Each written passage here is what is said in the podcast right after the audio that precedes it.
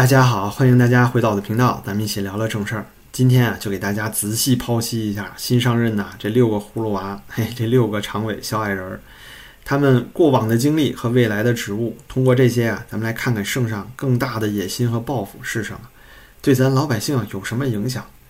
首先呢，就这六个政治局常委的出炉啊，可以说是让全球各大媒体和政治评论人士啊都大受震撼。为什么呀？因为这过去就意味着过去啊三四十年中共高层领导人选拔的所有规矩都给打破了。这圣上啊是把他自己扛两百斤麦子不换肩的那个狠劲儿全都使出来了，可谓是极其疯狂。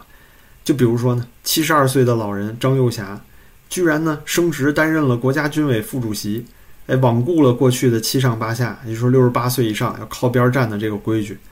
同时呢，还有这个从来没有进入过国务院和中央系统工作的李强。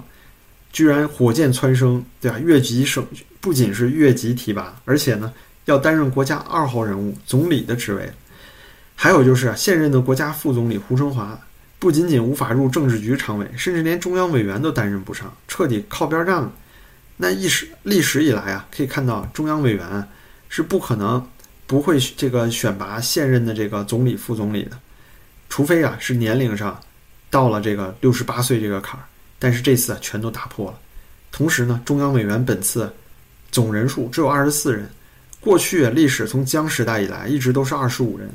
那这也极大概率，可以推测是胡春华最后一刻被除名了，对吧？因为他不听话，同时呢，以前又是储君，这种人怎么能留在圣上身边呢？最后要看到的一个非常重要的一个哎标志，就是这六个常委里没有安排接班人。年龄最小的这个六十岁的丁薛祥啊，虽然在年龄上有可能性，但是政治上是不可能的，因为他一直以来是一个以这个秘书身份、行政管理者的身份这个呃存在的。以他的工作经验和资历啊，大概率后面他接任的是李强总理的职位。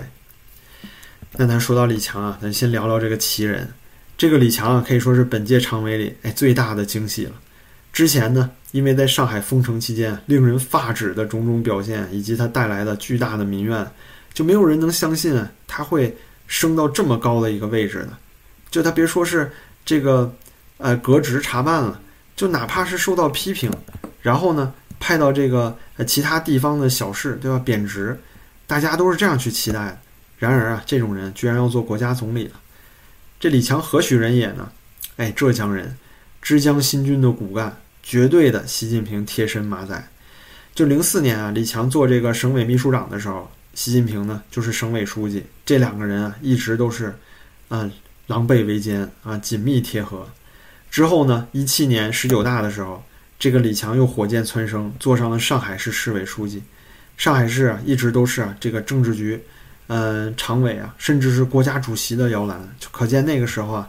习近平早就已经做好准备，要把他作为自己的贴身人马，以后安插在，呃重要的职位里了。那今年三月呢，大家也记得，上海爆发了这个非常严重的新冠疫情。当时呢，这个封城啊，就李强呢带来这种严苛的封城，可是搞得天怒人怨。就这两个多月的严严厉封锁呀，就导致上海发生了各种各样的人道主义灾难。大家可能还记得四月之声那个视频，对吧？就在这种恶劣的这个灾难的情况下。这个李强呢，居然能够高升国家总理，这等于是完全忽视了民情民意了。而且啊，值得注意的是，就相比现代的，就是现任的副总理胡春华来说，这个李强呢，根本没有任何在中央任职的经历。而且呢，他现在已经六十三岁了，等于呢，再过五年他就是六十八。以他年龄来说，他可能只能当一届总理了。那这个李强当上总理啊，可以说呢，是一个非常重大的标志。就会让大家啊，就重新思考一下，就习近平未来啊，他对中国权力结构的想法是什么样的？那作为李强啊，李强作为一个首次哎从直辖市市委书记直升总理而没有任何中央工作经验的官员，这在除了周恩来啊，就所谓开国元勋周恩来那个时代之后啊，是从闻所未见的，从未有有过的。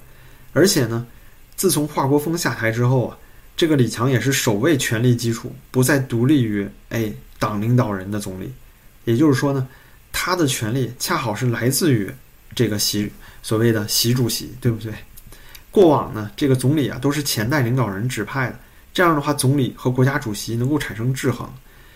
也就是大家可以看到的，当这个习在大肆吹捧，呃，全面小康的时候，李克强会站出来提醒大家说，还有六亿人收入不足一千块。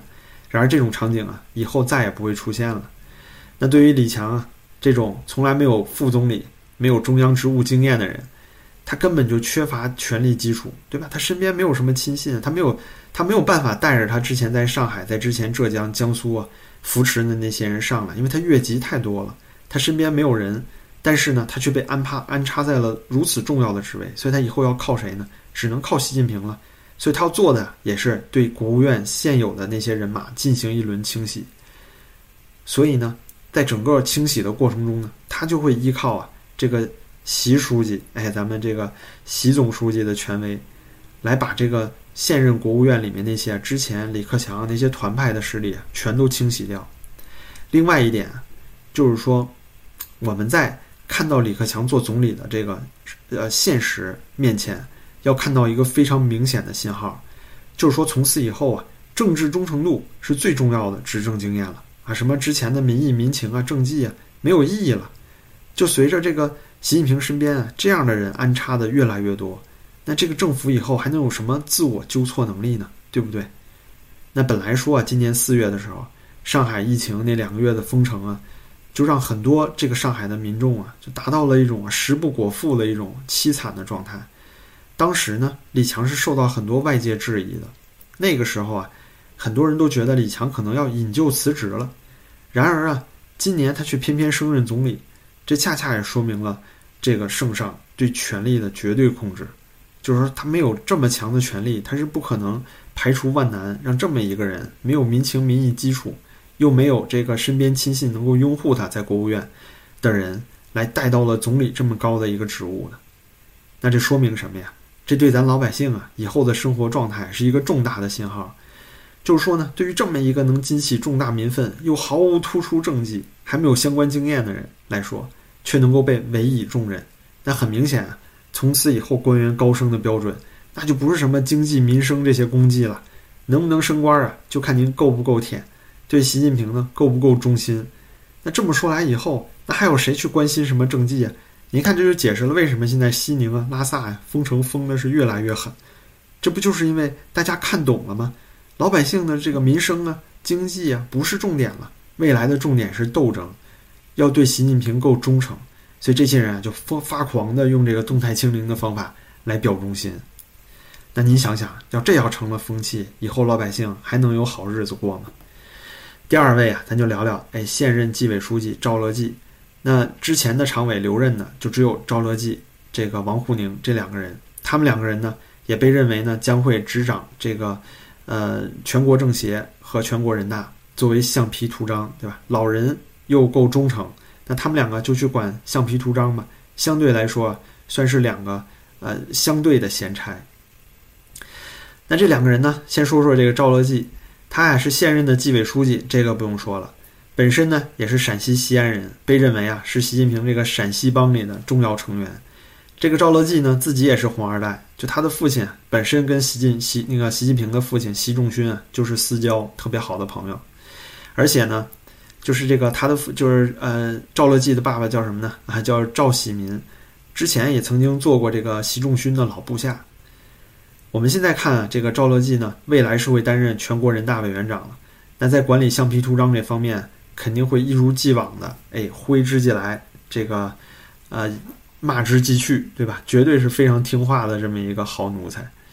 那以前呢，也是一直有这个，哎，新闻消息爆出来说，呃，习近平一直要求严查的秦岭别墅违建案，是用来哎点拨这个赵乐际的，让他听话。那赵乐际本人呢，也是够识趣，对吧？这么多年一直以来呢，是言听计从，就他的这个反腐的这方向啊，基本上就是习说什么就干什么，这已经成为了习的一个刀把子了。但是这个纪委书记自己啊，也是一个不折不扣的腐败分子。比如说这个秦岭违建别墅案，还有就是之前沸沸扬扬的陕西千亿矿权案，那个时候崔永元对吧，带着那个王林清出来。呃，公开举报揭发。那您说，如果像王立王林清这种相对高官，他也是这个最高法院的法官嘛？那他站出来举报，如果不是因为卷入了政治斗争，还能因为什么呢？就非常可笑的是，最后在这个央视电视认罪的时候，他居然说是自己自导自演，自己假装把这个报告偷出来，然后伪造了那个当时的卷宗，然后呢，他为了什么呀？对不对？哗众取宠，害自己自杀呀？这就是当老百姓当傻逼了，你知道吧？就是编的故事都不需要考虑边缘了，反正啊，我就大概说个事儿就行了，让他出来所谓电视认罪啊，王林清电视认罪根本就不是什么给老百姓一个交代。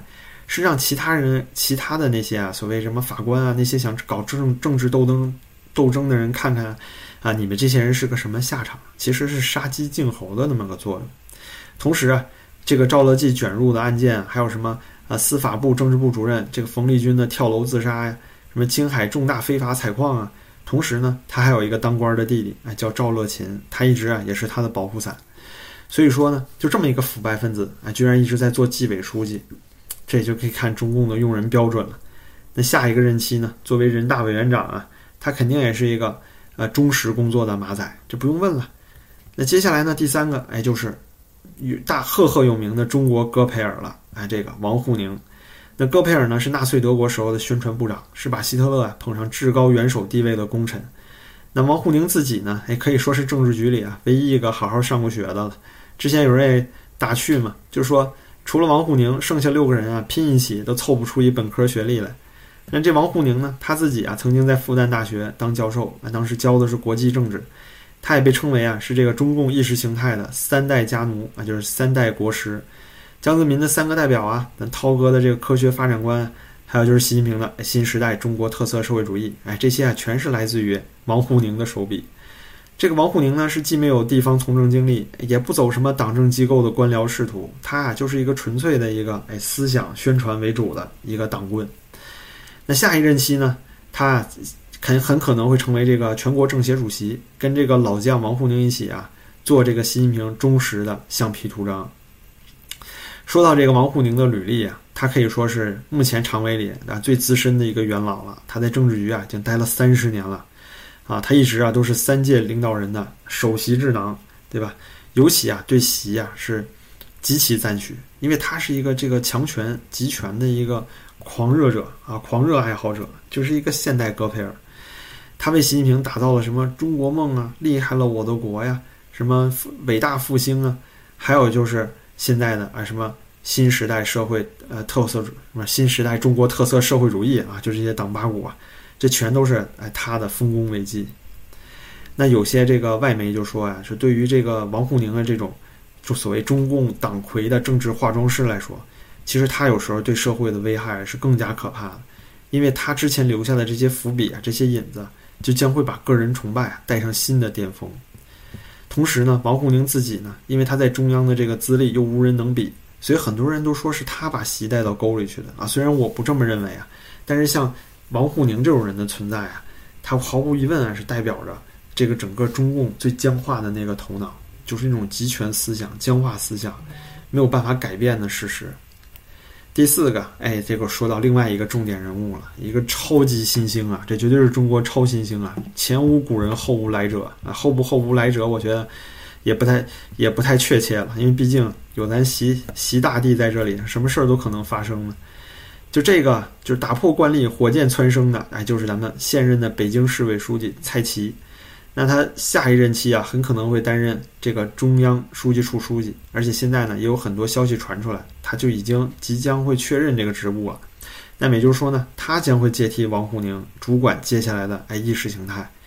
那这个蔡奇啊，来主管意识形态，会是一个非常恐怖的事情。为什么呢？我给大家讲讲。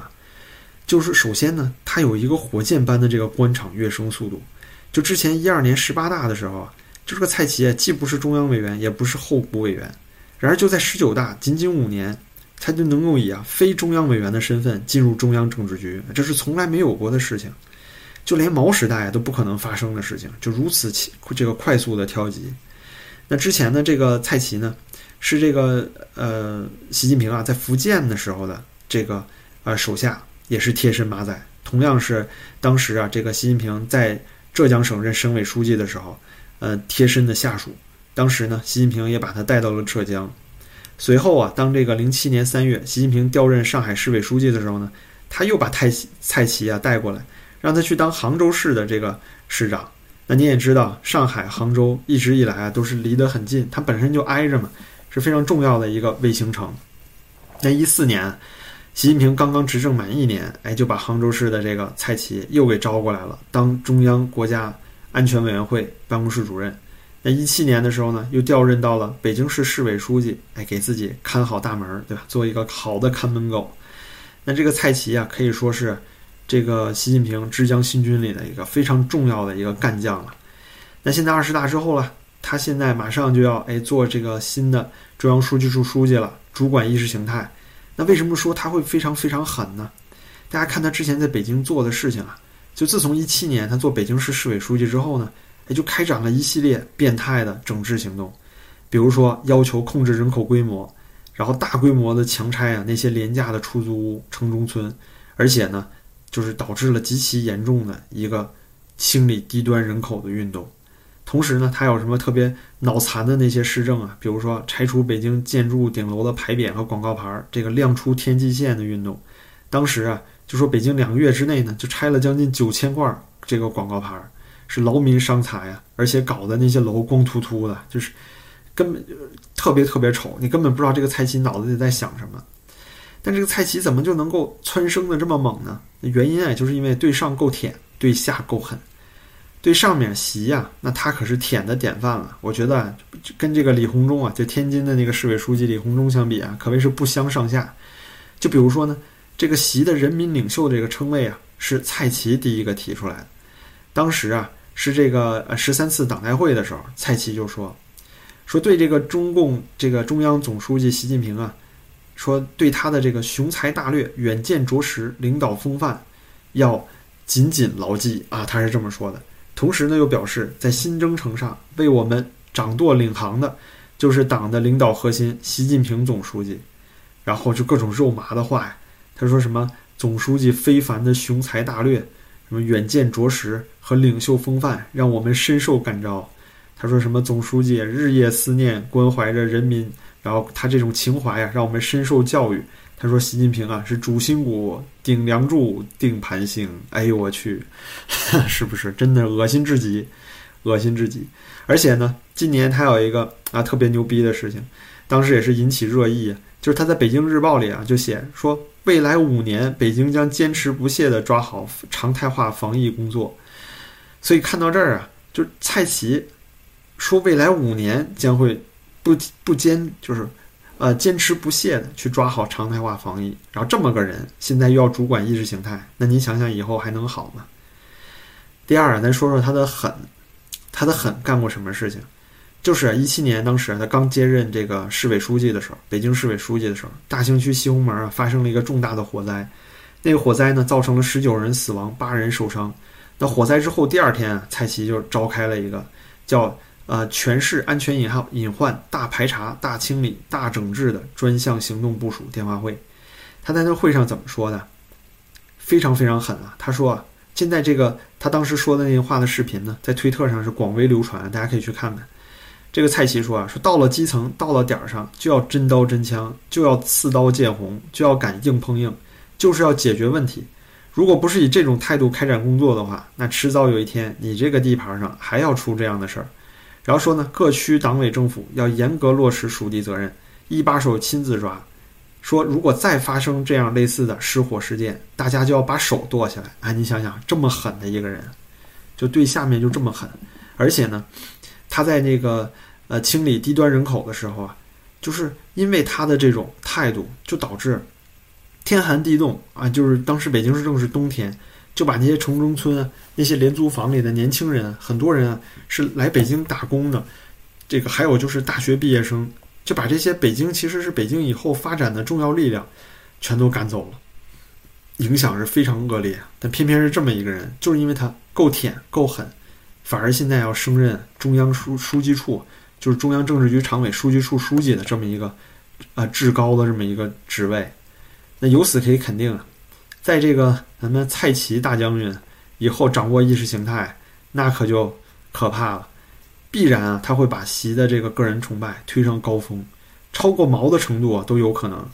比如说，让这个习思想进幼儿园，私企外企也要学这个习思想啊，或者是以后这个习思想政治课就纳入到这个语数英之外的另一门主课，甚至以后带上习近平这个奖章啊，出什么红宝书，我觉得大家也不用意外。